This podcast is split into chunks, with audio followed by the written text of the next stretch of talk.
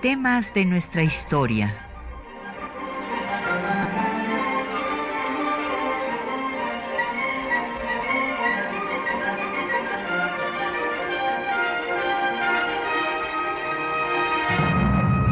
Un espacio que difunde el conocimiento del pasado para comprender nuestro presente.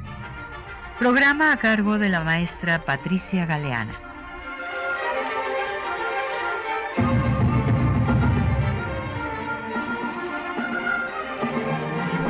Muy buenos días. Pues eh, este 22 de febrero fue el 105 aniversario del asesinato del presidente Francisco I. Madero y del vicepresidente Pino Suárez y obviamente pues no podemos dejar de pasar esta fecha de luto nacional en el que seguramente ustedes habrán visto nuestra bandera a media asta sin recordar estos hechos de ese, esos 10 días terribles que sufrió la Ciudad de México, que se conocido como la decena trágica. En el primer día nada más hubo 400 muertos, ustedes imaginen eh, lo que eso fue.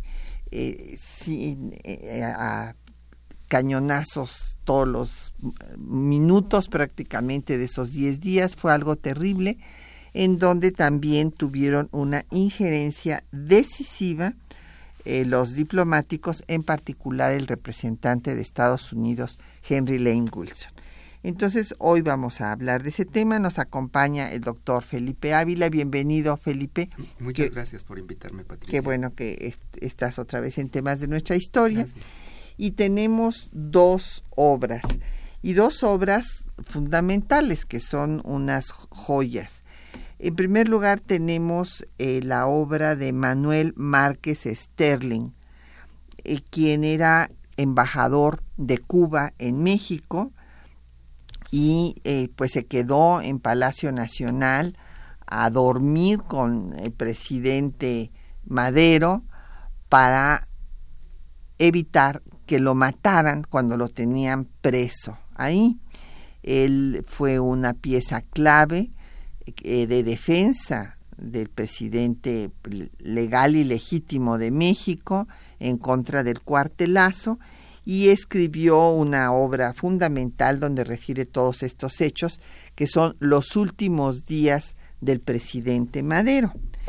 Y también tenemos otra obra que es una fuente también de primera mano de Diego Arenas Guzmán, que es de los fundadores del Instituto Nacional de Estudios Históricos de las Revoluciones eh, de México, él escribió la radiografía del cuartelazo de 1912 a 1913 y pues ahí detalla todo lo acontecido eh, pues por eh, estos militares pues porfiristas que se rebelan contra el presidente Madero y bueno, pues hacen que en ese momento triunfe la contrarrevolución. Eh, llámenos, tenemos como siempre a su disposición eh, los teléfonos en cabina 55 36 89 89, una alada, perdón, sin costo 01 800 505 26 88, un correo de voz 56 23 32 81, un correo electrónico temas de nuestra historia arroba yahoo.com.mx. También nos puede usted seguir por Twitter, estamos en arroba temas historia o en Facebook en temas de nuestra historia UNAM y el programa queda en línea en el www radio.unam.mx. Bueno, pues primero tenemos que recordar pues que eh, Francisco y Madero fue un personaje pues que nació en una familia acomodada de Coahuila, eh, que tuvo oportunidad de estudiar en Europa y que era un hombre pues eh, con ideas positivas para mejorar realmente un hombre noble, por decirlo, yo creo que es un, es un adjetivo que le queda muy bien a Madero, que se preocupó por mejorar la situación de los trabajadores que trabajaban e, en, las empresas de su familia, que les puso escuelas, que trató de, mejorar los sistemas de irrigación inclusive, y eh, pues entró a la política pues precisamente porque tenía esta imagen de ser un hombre preocupado por la gente, por el pueblo, un hombre eh, de sentimientos nobles.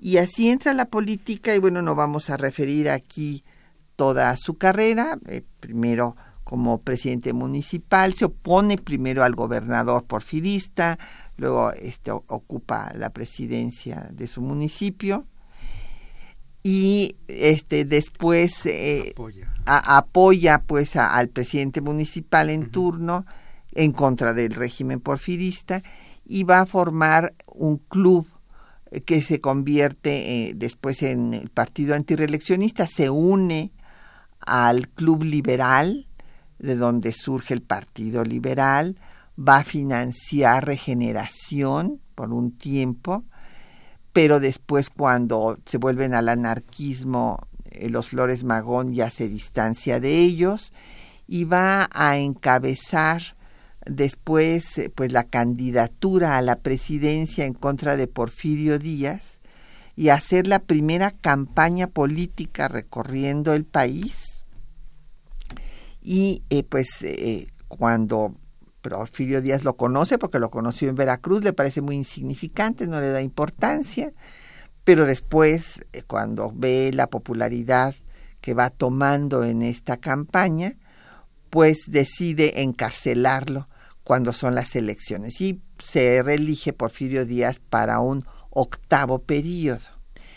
Eh, va finalmente a liberar a Madero, pero con la condición de que no puede salir de San Luis Potosí. Él se escapa de San Luis Potosí, se va a Estados Unidos y proclama el plan de San Luis llamando a las armas, a la revolución, para el 20 de noviembre de 1910 y esta revolución triunfa rápidamente. En mayo renuncia el dictador, se va Porfirio Díaz, lo cual era increíble porque había habido una apoteosis para el bicentenario en septiembre, imagínense ustedes, y dos meses después viene la revolución y el dictador que parecía inamovible se va en mayo. Entonces es un triunfo rápido, pero eh, pues eh, eh, Madero, que primero no había querido hacer un movimiento armado, había querido que hubiera un cambio a través de un libro que escribió la sucesión presidencial en 1910, en, que le mandó al propio Porfirio Díaz para que abriera el sistema en la vicepresidencia, para preparar pues una transición a la democracia pacífica, pero Porfirio Díaz pues no, eh, o sea, no, no fue consciente de que ya había acabado su momento histórico eh, hasta que estalla el movimiento revolucionario. Y bueno, pues era un hombre pacifista. Entonces en Ciudad Juárez acepta lo que había dicho que no iba a aceptar en el plan de San Luis. Deja al grupo porfirista intacto prácticamente, todo el ejército porfirista, y en un gobierno de transición de León de la Barra, pues va a llegar ya cuando sea la elección y que la gane y llegue a la presidencia totalmente debilitado. Sí, eh, has hecho un muy buen resumen de este personaje extraordinario que fue Francisco y Madero, eh, uno de los grandes hombres de nuestra historia, que dejó huella, eh, que sin duda representa las aspiraciones de la nación mexicana en un momento muy peculiar y es el que ofrece una salida al gobierno dictatorial de Porfirio Díaz, le abre la posibilidad de que el país cambie y él encabeza este movimiento de transformación democrática de nuestro país, eh, realizando eh, acciones realmente extraordinarias. Eh, creo que se entiende muy bien a Madero, como lo ha señalado, a partir de su formación. Es, un hombre muy humano, muy noble, muy altruista, preocupado por los demás, eh, muy sensible, eh, que rechaza la violencia y que sin embargo eh, este empeño por hacer de México un país democrático, él va transitando por todas las vías pacíficas legales establecidas en el orden jurídico. Y al írsele cerrando todas estas puertas, él que es una persona muy congruente con sus ideales, pues no le queda otro camino más que llamar a la, a la rebelión, porque incluso desde el libro de la Asociación Presidencial, él le hace un llamado a Porfirio Díaz para que permita la democracia. Claro. Y también le advierte, lo previene, que si Díaz no está dispuesto a abrir la democracia, entonces va a provocar una revolución y va a ocurrir lo que nadie quiere, incluso Madero mismo no lo quería. Esto se cumplió al pie de la letra porque el, el, gobierno dictatorial no fue capaz de comprender que su momento ya había pasado y que era necesario abrir el cambio democrático, se cierra, encarcela a Madero y lo obliga a dar el paso eh, lógico eh, que, que, no tenía otra alternativa ante ello, que es, es llamar a la insurrección una insurrección que eh, Madero pensaba que iba a ser una insurrección muy rápida, como en efecto lo fue, pero Madero pensaba que iba a ser casi una huelga de brazos caídos del ejército que se iba a poner de su lado y que la movilización ciudadana en las ciudades iba a obligar a, Porfirio Díaz a renunciar y creía que iba a ser una revolución sin violencia, sin mucha sangre, que en dos o tres semanas eh, Porfirio Díaz iba a tener que renunciar. Y sin embargo, pues la revolución que realmente ocurrió fue una revolución muy distinta a aquella que había planeado Madero, porque en primer lugar no fue una rebelión urbana de clases medias que habían sido antiporfiristas, sino que fue una rebelión rural eh, de los sectores bajos de la población campesina indígena eh, mexicana, con mucha violencia, que muy pronto comenzó a dar muestras de que quería acabar con el sistema político y, hacer una transformación social. Eso, eso fue algo que al mismo Madero le sorprendió. Y yo creo que por eso es que se, se tuvo que dar el pacto de Ciudad Juárez. Este pacto que se da en mayo de 1911, cuando los revolucionarios encabezados por Pascual Orozco y Francisco Villa toman eh, Ciudad Juárez y obligan a Porfirio Díaz a abrir una negociación en donde tiene que renunciar. Y ahí Madero acepta en esta negociación eh, que se forme un gobierno interino encabezado por un porfirista, por el secretario de Relaciones Exteriores, que es Francisco León de la Barra, dejando intacto eh, todo el sistema jurídico, la constitución, las leyes, pero también el Congreso, también las gobernaturas en los estados, eh, también la Suprema Corte de Justicia y, sobre todo el ejército, que todo quizá haya sido el principal error el de Madero dejar que el ejército porfirista permaneciera. Y además pedirles a los revolucionarios que dejaran las armas. Sí, claro. Entre ellos, pues a los zapatistas. Así es y esto pues lo dejó en manos del aparato de, porfirista. enemigos. Eh, exactamente. Sí, sí, Y entonces, bueno, eh, pues su gobierno va a ser efímero, eh, porque, bueno, como digo, pues sí, cuando se hacen las elecciones gana, pero en el gobierno no va a haber un solo día de paz, porque va a enfrentar cuatro movimientos dos de los propios revolucionarios que se le vuelven en contra. Zapata, a las dos semanas que acaba de tomar posesión, Madero lo trata peor que a Porfirio Díaz, lo cual me parece muy injusto de, de, Zapata. Pero bueno, Zapata se sintió traicionado porque León de la Barra mandó perseguirlo cuando estaba negociando con Madero, entonces creyó que Madero lo había traicionado y Pascual Orozco, que había colaborado para el triunfo de la revolución maderista también se le levanta en contra con el plan de la empacadora y dos movimientos de los antiguos porfiristas.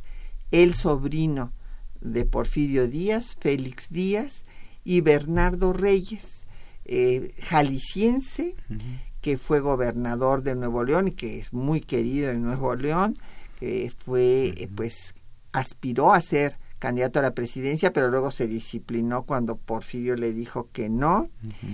Y se levantan los dos.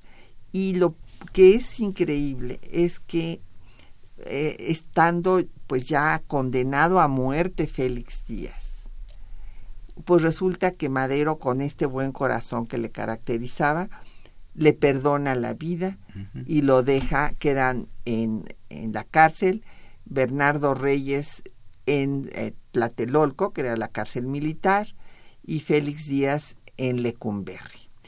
Y bueno, pues claro, después eh, van a liberarlos los propios militares porfiristas, entre ellos Mondragón, y viene pues la contrarrevolución que va a acabar con su gobierno, y por eso vamos a escuchar el cuartelazo felicista con la orquesta típica de García Beltrán.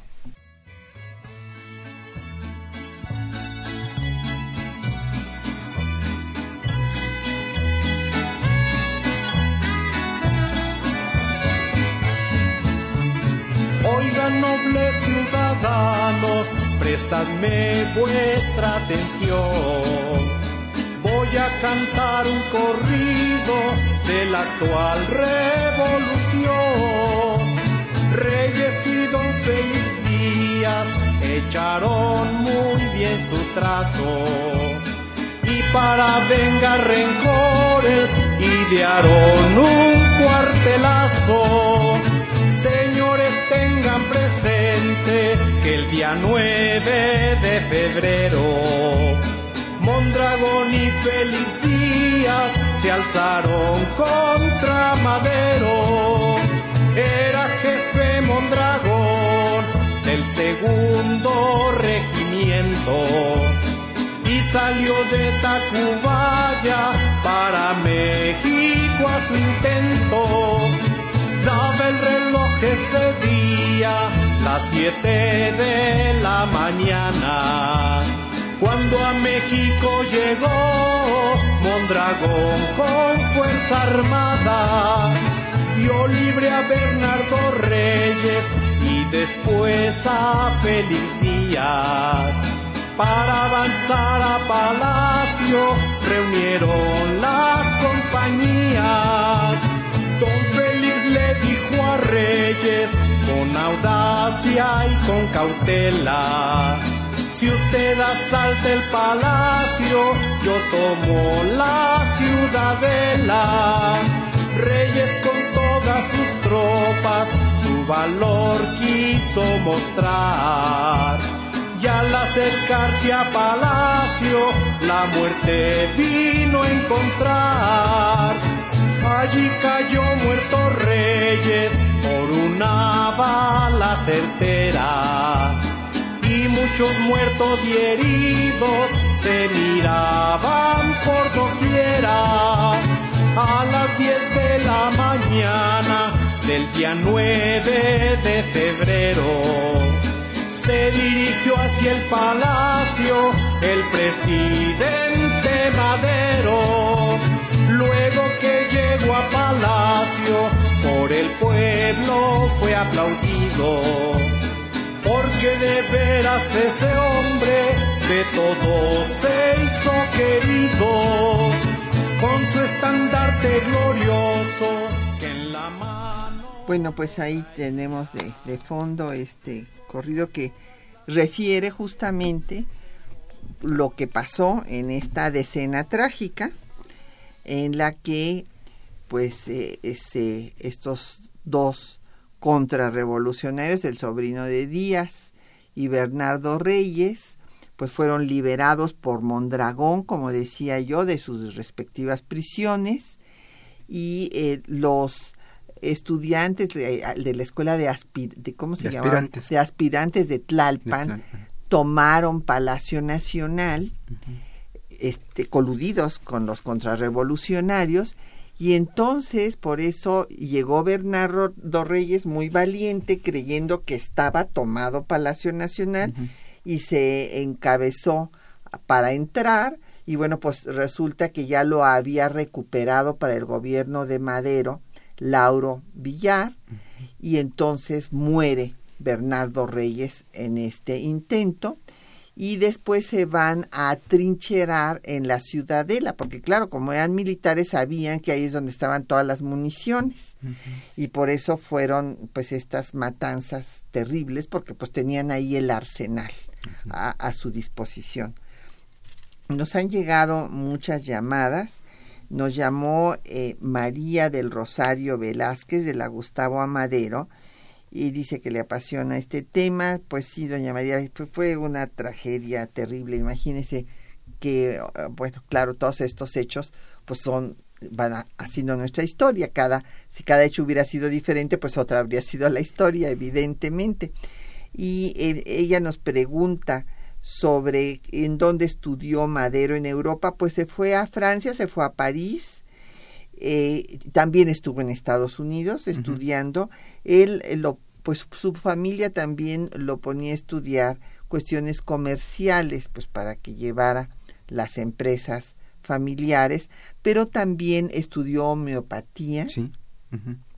Y eh, pues en Europa estaba de moda el espiritismo, entonces bueno, pues de allá se trajo estas ideas. Don Efrén Martínez de la Gustavo Amadero, dicen que por qué se le llama cuartelazo, porque salió del cuartel, don Efrén fue un movimiento de la soldadesca, de que salieron del cuartel para tomar el poder. ¿Y cuál es el contenido del plan de San Luis? Pues es un plan político que eh, básicamente pues lo que hace es llamar a las armas para acabar con la dictadura y eh, pues convoca a que este levantamiento sea el 20 de noviembre a las 6 de la tarde.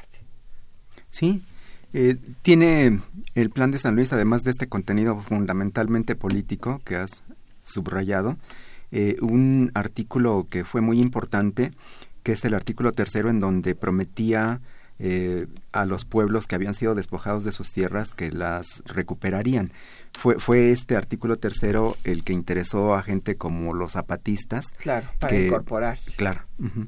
Sí, sí. Y bueno, y, después va a ser una comisión agraria, cabe destacar, en su gobierno, y también un departamento del trabajo para ver las cuestiones sociales, pero él quería que todo fuera legalmente, que se hiciera pues paulatinamente. Y bueno, pues los zapatistas no querían esto. Además, como dije, se sintieron traicionados porque los persiguió nada menos que Victoriano Huerta, mandado por León de la Barra, este, cuando pues eh, Madero estaba negociando con ellos y pues por esta razón no dejaron las armas eh, todo el tiempo que estuvo su breve gobierno. Eh, nos pregunta Miguel Ángel Vázquez de Atizapán de Zaragoza si Aureliano Blanquet participó en la muerte de Madero.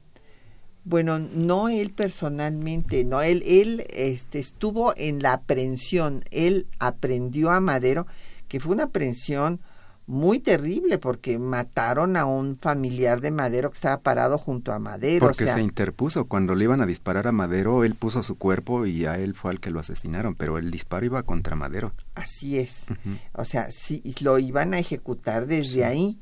Y ya con esto, pues no sé por qué razón no concluyeron ahí la ejecución, no, no lo sabremos lo que pasó por la mente de estos militares insurrectos. Sí. Aureliano Blanquete era uno de los generales más importantes del ejército porfirista y creo que también otro eh, radio escucha nos, nos hacía una pregunta. Él mismo, él mismo, eh, don ah. Miguel Ángel pregunta que si mandó matar a zapatistas en la Plaza de Toros de Puebla. Sí, en, en junio de 1911, cuando Madero acababa de llegar triunfalmente a la capital de la República después de la renuncia de Díaz y ya cuando había iniciado el gobierno provisional de Francisco León de la Barra, eh, comenzó a hacer giras por algunos estados para platicar con los antiguos maderistas y, tratar de resolver los problemas políticos que había. Eh, uno de los primeros lugares a, los que fue fue la ciudad de Puebla. Eh, ahí se había organizado una, una recepción multitudinaria. Muchos zapatistas se habían trasladado a Puebla para apoyarlo y se tuvo noticia de que había un complot para asesinar a Madero eh, y que eh, eh, iba a realizarse la ejecución ahí, en la ciudad de Puebla, en la Plaza de Toros. los jefes zapatistas que habían ido comisionados para esta recepción se dieron cuenta y entonces hicieron una movilización para proteger a Madero y el ejército federal y Aureliano Blanquet eh, especialmente eh, reprimieron a los zapatistas, se refugiaron en la Plaza de Toros y ahí fueron masacrados. Este fue también otro de los problemas que, que eh, hizo todavía más tensas las relaciones entre Zapata y Madero, porque sí muchos zapatistas fueron asesinados ahí en este complot fallido para asesinar a Madero en junio de 1911. Sí. Bueno, eh, la situación fue terrible, o sea, durante todo este tiempo, ¿no? todo lo que hicieron en el gobierno de León de la Barra, que tú tienes un libro sobre el tema, y, y, durante todo su gobierno, pues hasta que se lograron salir con la suya y lo derrocaron, lo asesinaron. Eh, también nos llamó doña Josefina Cruz de Lucan y nos dice que justamente lo mataron por ser un hombre noble, y que además no le convenía a Estados Unidos como presidente. Muy bien, doña Josefina, muy bueno su comentario, tiene usted toda la razón, porque resulta que Madero, en su breve gobierno, en el que digo, puso una comisión agraria, un departamento para ver el trabajo, otra de las cosas que hizo fue poner un impuesto de 20 centavos por barril de, de petróleo y estos eh, implicaba que las empresas, fundamentalmente estadounidenses, pero todas las extranjeras, todas tenían que registrar cuánto sacaban de petróleo. Y claro que eso no les gustó. Y el embajador de México en ese momento, eh, Henry Lane Wilson, estaba en la presidencia de Estados Unidos, Taft, y, y Wilson eh, este Lane, voy a decirle Lane para que no lo vayan a confundir después con Woodrow Wilson, que es el presidente que va a, suceder a Taft, pues Lane detesta a Madero, le toma una verdadera animadversión, porque primero creyó que pues este joven que llegaba al poder iba a poder ser manipulado por él y como no se deja manipular y como pone este impuesto y todo, entonces empieza a hacer política en su contra con todo el cuerpo diplomático, diciendo que es un tonto, que no sabe gobernar, que no puede eh, garantizar pues a las empresas extranjeras sus bienes y las vidas de los empresarios y empieza a conspirar para derrocarlo. Así es, sin duda. Eh, los 15 meses que dura en el gobierno Francisco y Madero, eh, no solamente tiene que enfrentar estas cuatro rebeliones que ya has mencionado, las de Félix Díaz, Bernardo Reyes, eh, Pascual Orozco y Emiliano Zapata, sino que también tiene que enfrentar una situación diplomática muy complicada por esta labor abierta de boicot, de sabotaje que eh, encabeza Henry Lane Wilson contra su gobierno.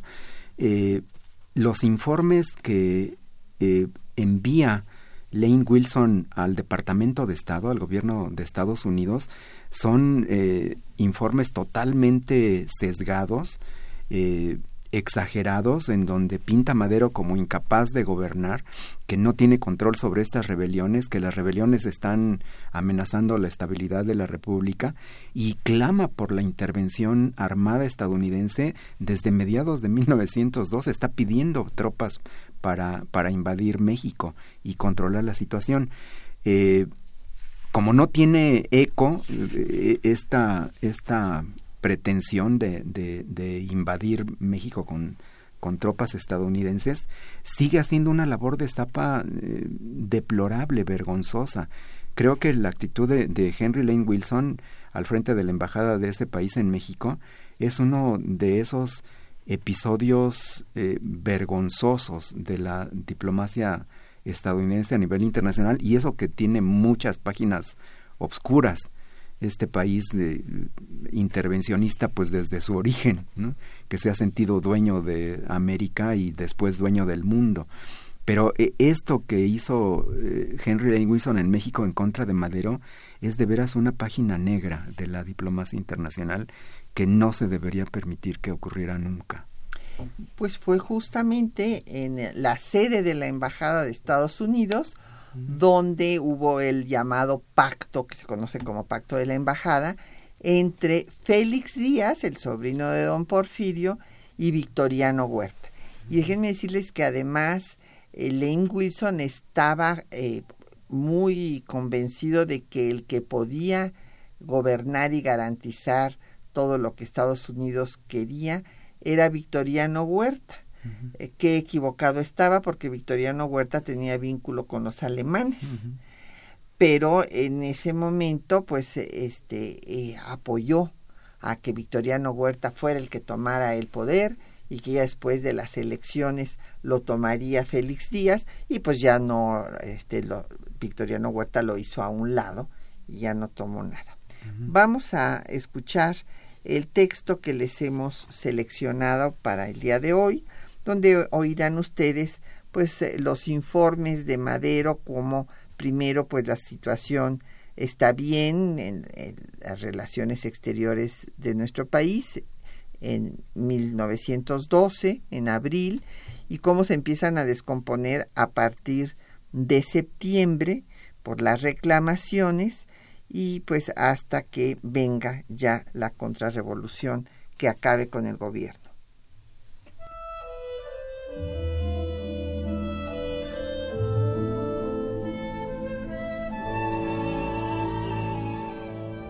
En su primer informe de gobierno, pronunciado el 1 de abril de 1912 ante la vigésima quinta legislatura, con motivo de la apertura de sesiones ordinarias, el presidente Francisco I. Madero dio un panorama positivo de las relaciones exteriores de México.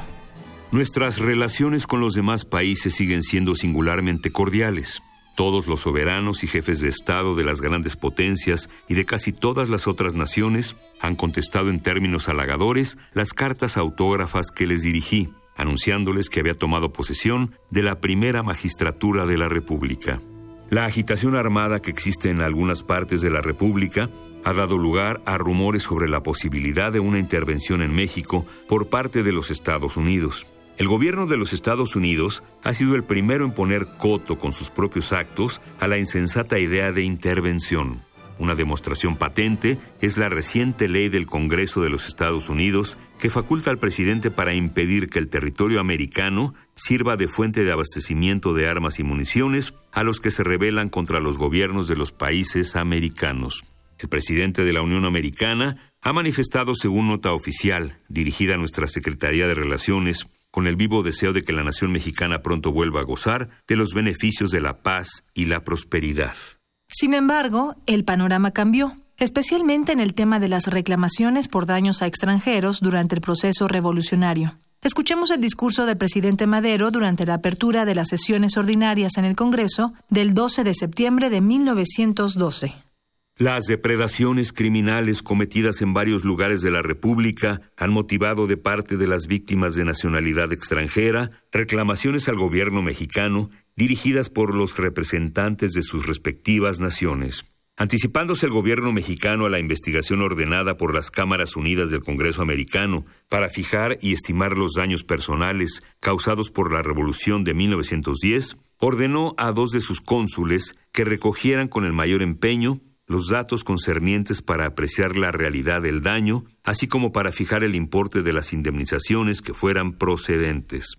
El resultado fue que tan solo presentaron su reclamación 11 personas en El Paso, Texas, y 6 personas en Douglas, Arizona, por lesiones recibidas, en algunos casos, por actos imputables a su propia negligencia o a su impertinente curiosidad de presenciar una batalla.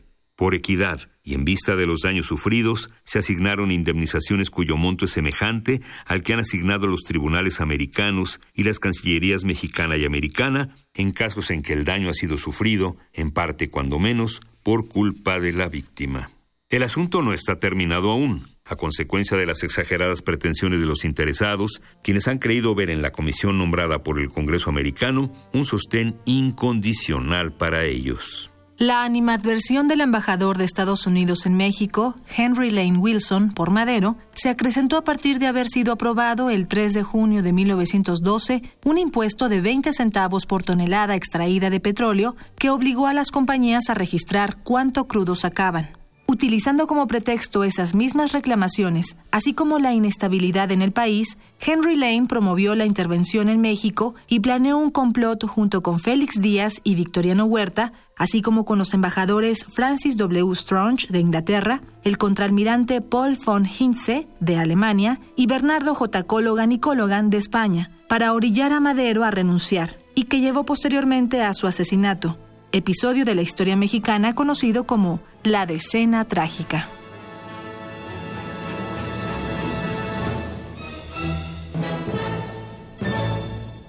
Pues ahí tienen ustedes, ya escucharon los textos que les habíamos anunciado y nos han llegado muchas preguntas y comentarios.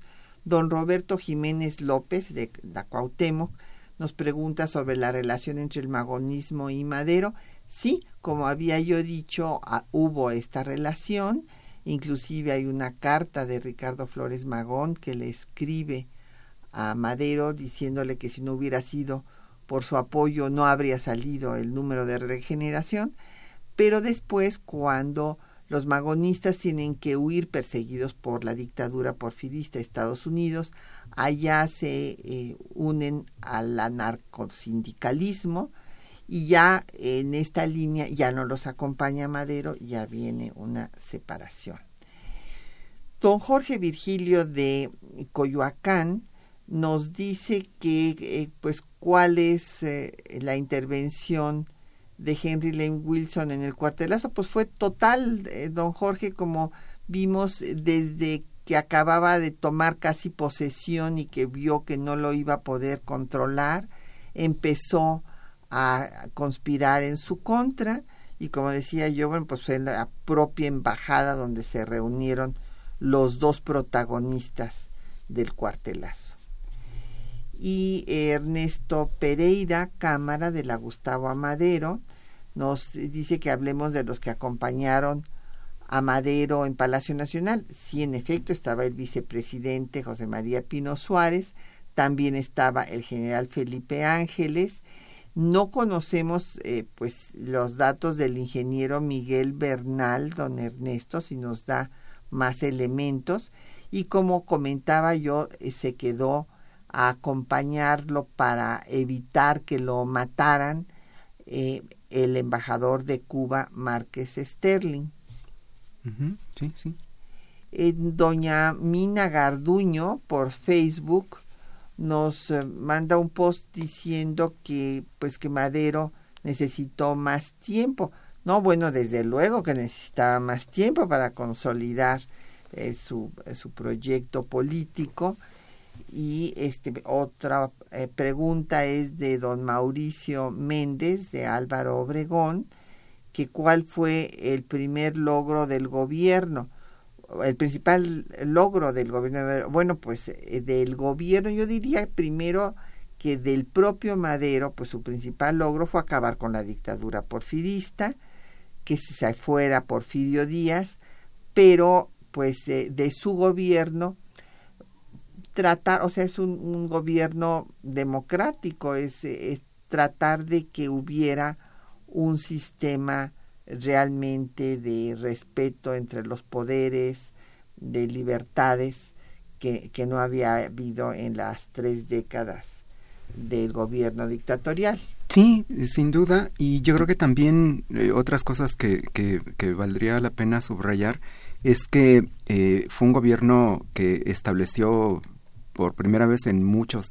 años eh, las libertades políticas. Fue, un gobierno que permitió la libre expresión de las ideas, eh, la libre manifestación de, pensamiento, de movilización, de organización, eh, incluso pues esto llevó a extremos en, la prensa, la mayoría de la prensa de esa época fue una prensa absolutamente irresponsable que no ejerció una libertad responsable de la, de la libertad de expresión, sino un libertinaje, porque se dedicaron a hacer escarnio público de Madero de una manera implacable.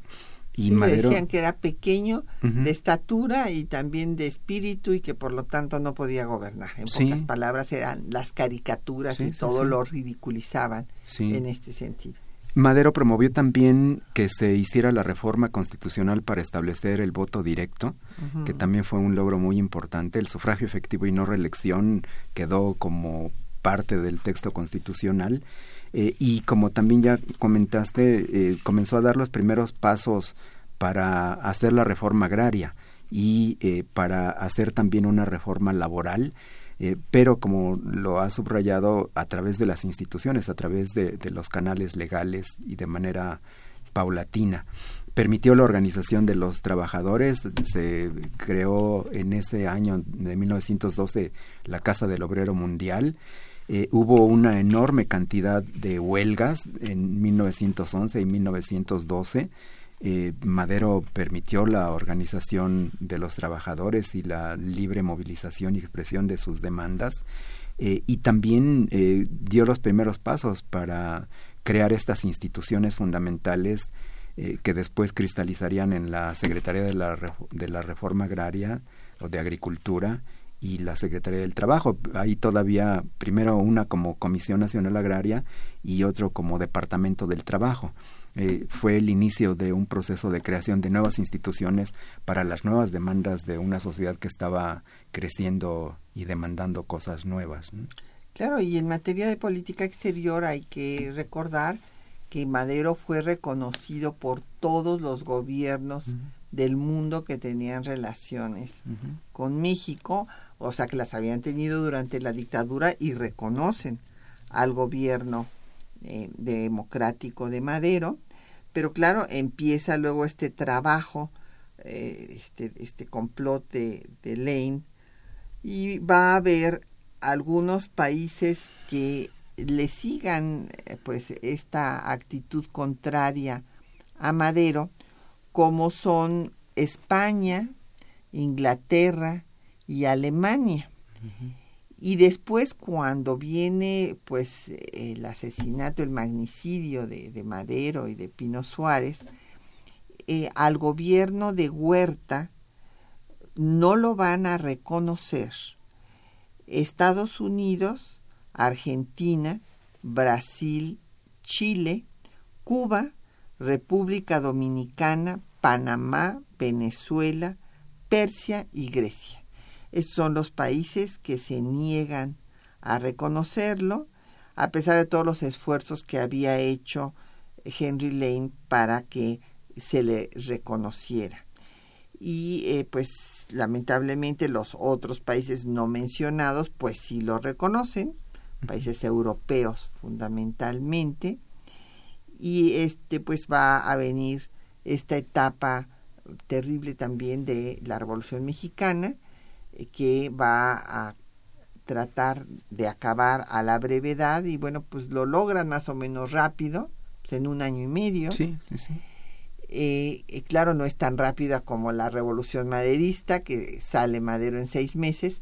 Aquí, para sacar a Huerta, se llevan un año y medio, eh, que va a ser el movimiento de la revolución constitucionalista encabezado por Venustiano Carranza, que será el que se niegue, Coahuila se niega a reconocer a Huerta como presidente, o sea, después de haber a- le arrancado a punta de pistola a, a Madero con falsedades, porque le arrancaron la renuncia diciéndole que iban a respetar no solo su vida, sino la de sus familiares y que los iban a dejar que se fueran al exilio. Ese- eh, justo Márquez Sterling tenía un barco en Veracruz para que de ahí se trasladaran a Cuba.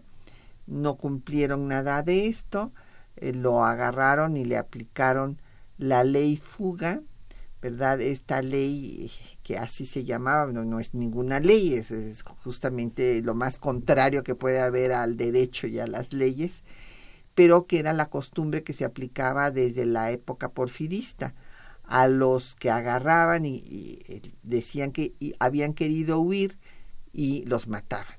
Entonces aquí se inventó que partidarios de Madero habían tratado de liberarlos cuando los llevaban a Lecumberri y que por eso en la refriega habían muerto. Después se, se vio con todo detalle que no había sido así por la forma de cómo habían entrado los balazos en el cuerpo de Madero, en, fin, eh, quedó absolutamente claro que habían eh, pues sido órdenes de Victoriano Huerta. Pues vamos a hacer otra pausa para escuchar otro corrido. Este es el cuartelazo con los hermanos Chavarría.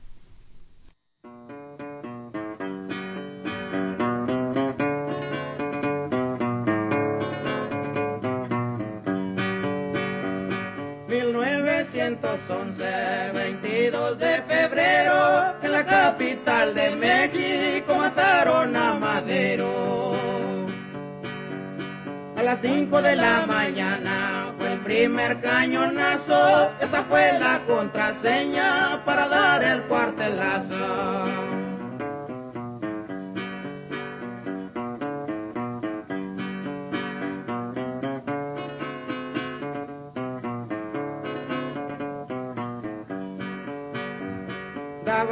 Ese día a las 7 de la mañana cuando México llegó Mondragón con Fuerza Armada. Llegó don Félix Díaz con orden militar, renuncias de la silla o te mando a asesinar.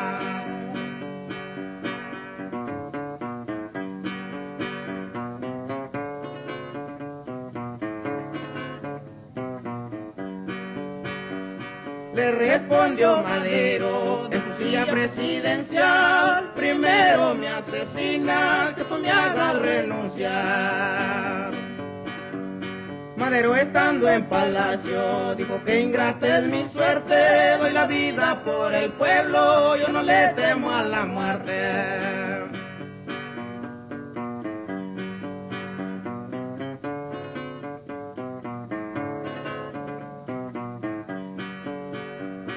Madero les contestó, no presento mi retiro, yo no me hice presidente, fui por el pueblo elegido. Señores, les contaré lo que en México pasó, una bola de asesinos a Madero asesinó.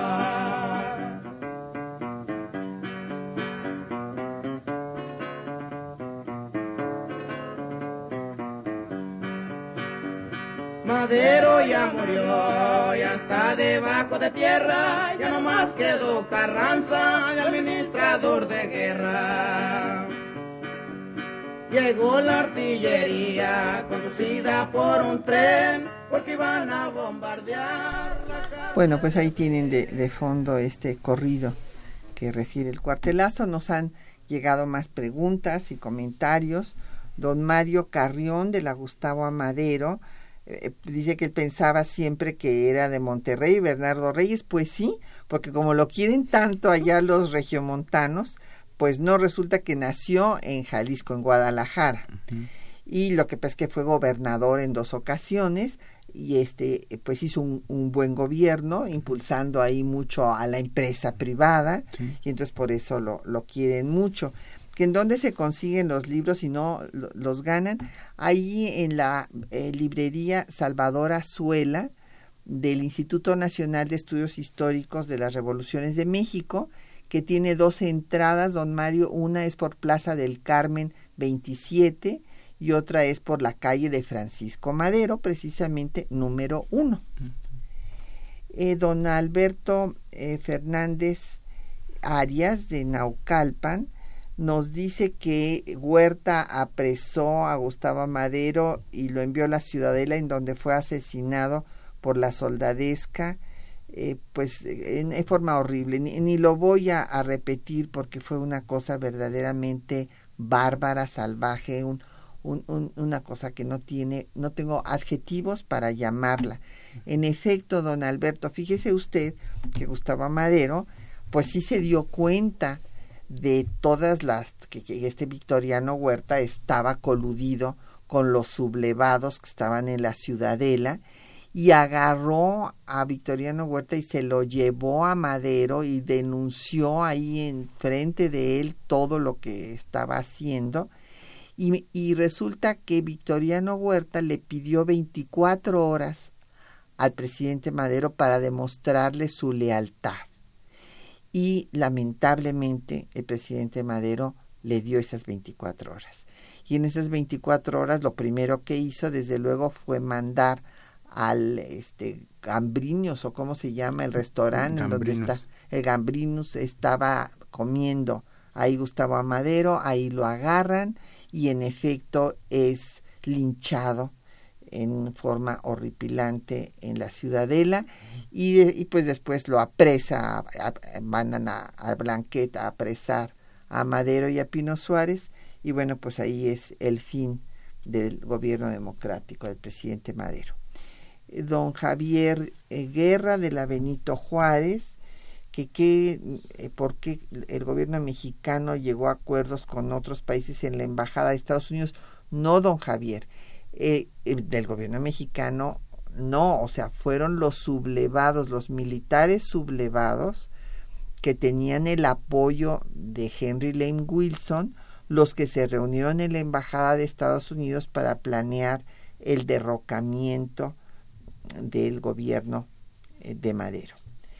Juan Carlos Morales de Naucalpan, que cuáles son los cadetes, el nombre de los cadetes, no, bueno, el nombre no, no lo sabemos, eran los cadetes del Colegio Militar cuando empezó la decena trágica el 9 de febrero, que llegaron pues este, estos hombres que salieron del cuartel, pues, para eh, tomar Palacio Nacional, primero que después fue recuperado. Entonces Madero estaba en el castillo de Chapultepec, que es donde vivían eh, los presidentes, y lo llevaron escoltado para que llegara al Palacio Nacional, pero los tiros eran eh, por todos lados, que se tuvo que detener la comitiva y se refugió Madero en este negocio de fotografía Daguerre, Daguerre, y ya después continuó su camino eh, escoltado por los cadetes del colegio militar, cuando, repito, habían recuperado Palacio Nacional. Y esto no lo supo Bernardo Reyes y por eso Bernardo Reyes creyó que iba a entrar triunfante y ahí fue cuando murió. Y los demás se fueron a la ciudadela. Román Rojas Cortés de Coyoacán, eh, que cuál es la opinión histórica de Estados Unidos sobre el desempeño de su embajador. Bueno, evidentemente ya los trabajos académicos pues censuran eh, la actitud deleznable de, de este señor Henry Lane Wilson y este tampoco el presidente Woodrow Wilson que sustituyó a Taft no estuvo de acuerdo con la actitud pues eh, no solo intervencionista sino inhumana que había tenido Henry Lane Wilson y lo destituyó. Y eh, pues eh, nos llegó también por Jarse Jarsa Devi nos manda a saludar muchas gracias también saludamos por tweet y este Varia Catalán de la Netzahualcoyot Rebeca Mejía nos saluda con un muchísimas gracias. Don Jorge Morán Guzmán y don Agustín Alcaraz, también gracias por sus llamadas y comentarios.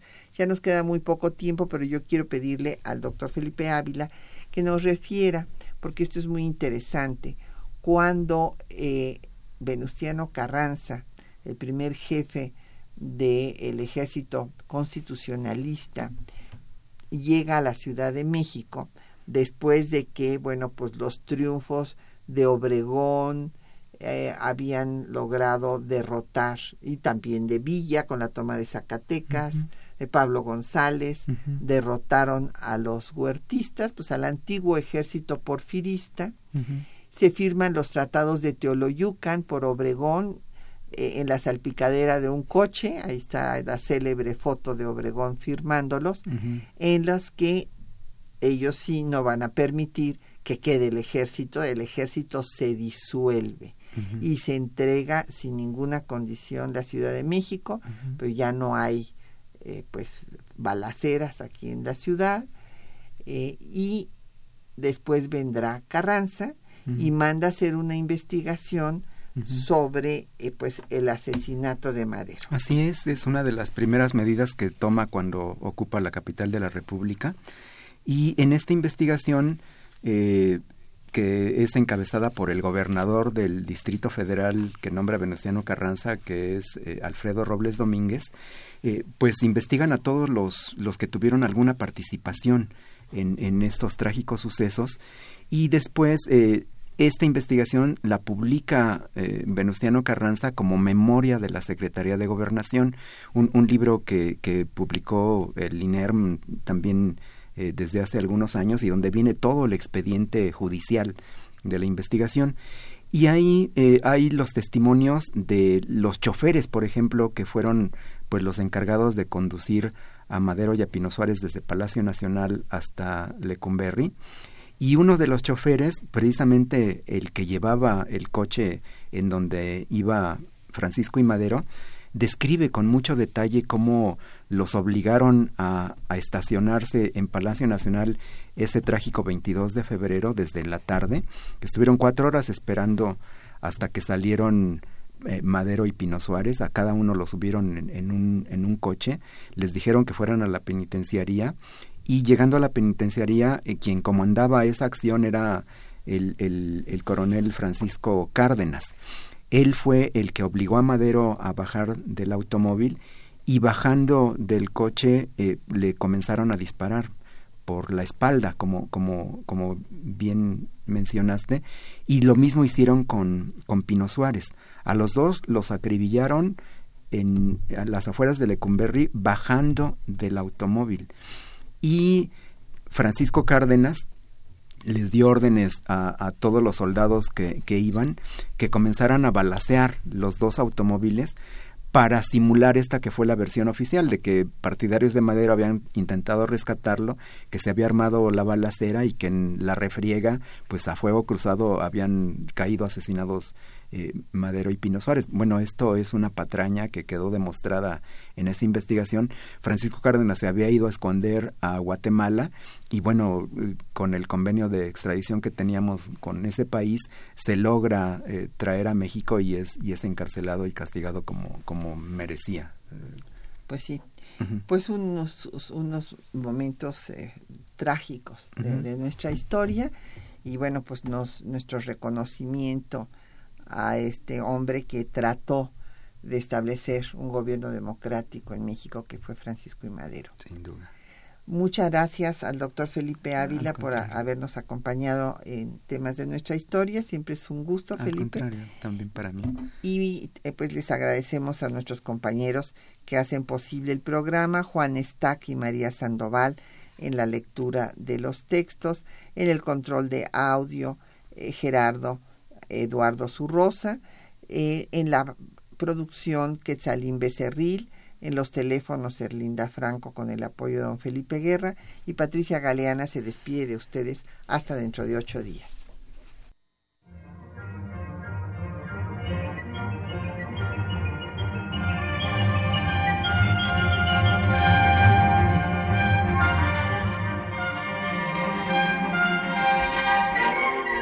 Temas de nuestra historia.